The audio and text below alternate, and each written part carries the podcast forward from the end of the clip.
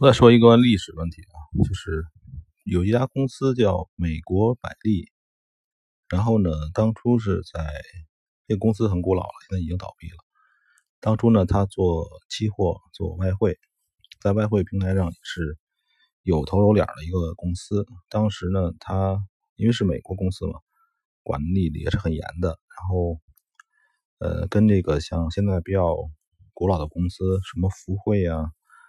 还有什么这个嘉盛啊，就你你们知道的一些美国公司，还有什么昂达呀，呃，都是相近似的公司。这公司也挺大的，接受所有的当时的监管。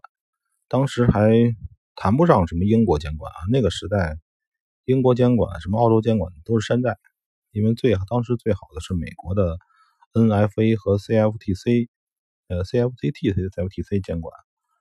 嗯，当时这个公司呢，请了成龙大哥，请了成龙当这个代言，我记得很深。那是在二零一零还是一一呀？呃，那个时代。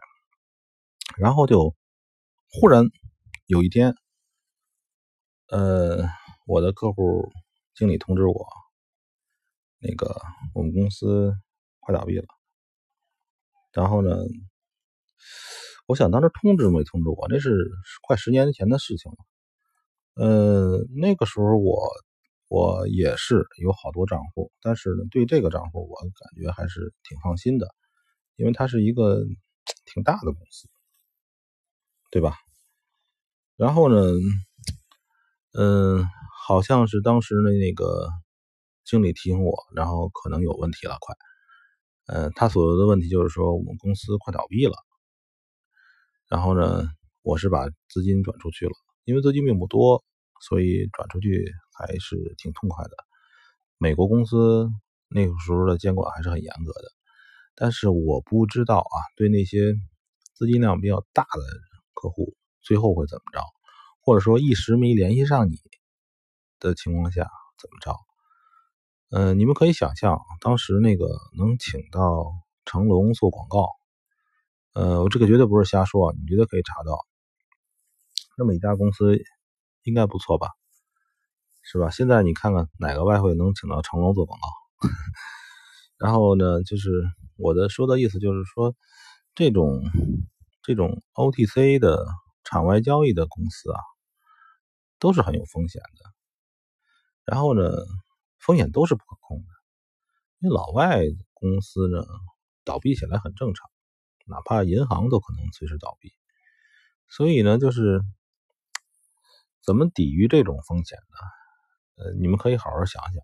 我的做法就是多开很多账户，嗯，然后呢，每个账户放点小钱你第一是抵御这种风险，第二是抵御呢，你比如说忽然出现另外一个黑天鹅，你的账号直接爆了就完了，对吧？因为有的时候止损是不管用的，当这个价格的这个加速度加起来之后，你的止损就执行不了了，这个是很正常的，对吧？就像你买股票似的，买股票大家都买过吧？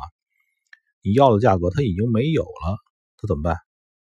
有的公司会默认强迫按当时价格执行，有的公司它严格执行你那时间点往外发出命令的时候那个时间。